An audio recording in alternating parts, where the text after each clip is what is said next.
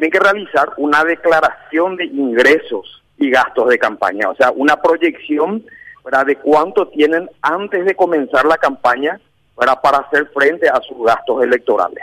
Eso lo desarrollan o lo elaboran a través del SINAFIP, que es el Sistema Nacional de Financiamiento Político, un sistema, una herramienta informática contable eh, elaborada por funcionarios de la justicia electoral y eso tuvimos un buen cumplimiento, un buen grado de cumplimiento como primera experiencia.